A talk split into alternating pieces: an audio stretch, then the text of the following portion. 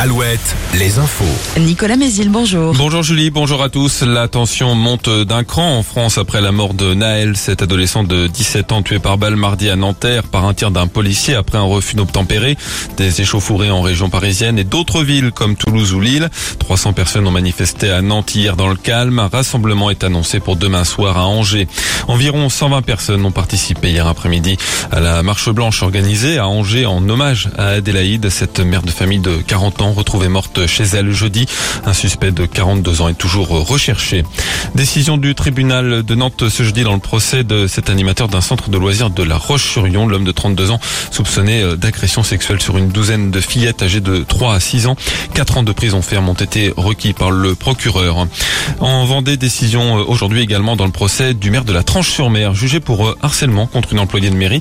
Les deux protagonistes ont entretenu une relation sentimentale en 2018 et en 2019, puis après leur rupture. Selon la plaignante, l'élu aurait tout fait pour qu'elle démissionne. Le procureur a requis une peine de prison avec sursis et une indemnisation. Des visites ministérielles aujourd'hui. Elisabeth Borne en Vendée d'abord. La première ministre qui sera accompagnée du ministre de l'Agriculture se rendra d'abord dans une exploitation agricole autour du thème de la grippe aviaire et de la vaccination des volailles. Elle ira ensuite à la Roche-sur-Yon, notamment sur le site de l'ancienne usine Michelin. Christophe Béchu sera lui en Maine-et-Loire. D'abord à Beaugé pour les assises des communes nouvelles, puis à la Pour visiter un parc photovoltaïque. Un appel à manifester en fin de journée à Angers à l'appel du syndicat Force ouvrière. Il proteste contre les fermetures de classes prévues pour la rentrée prochaine en Maine-et-Loire et appelle à soutenir les accompagnants d'élèves en situation de handicap.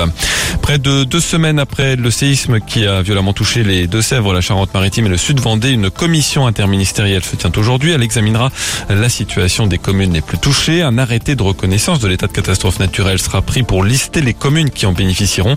Le sort des municipalités concernées dans le Sud-Vendée sera lui examiné le 20 juillet prochain.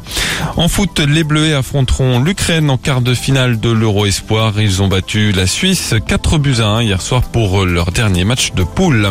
Enfin, la météo ensoleillée, mais avec le passage d'une petite perturbation dans la matinée. Elle ne devrait donner que quelques gouttes sur le Maine-et-Loire. Le ciel restera un peu nuageux dans l'après-midi, mais avec tout de même des éclaircies. Les maxi en baisse 24 à 27 degrés.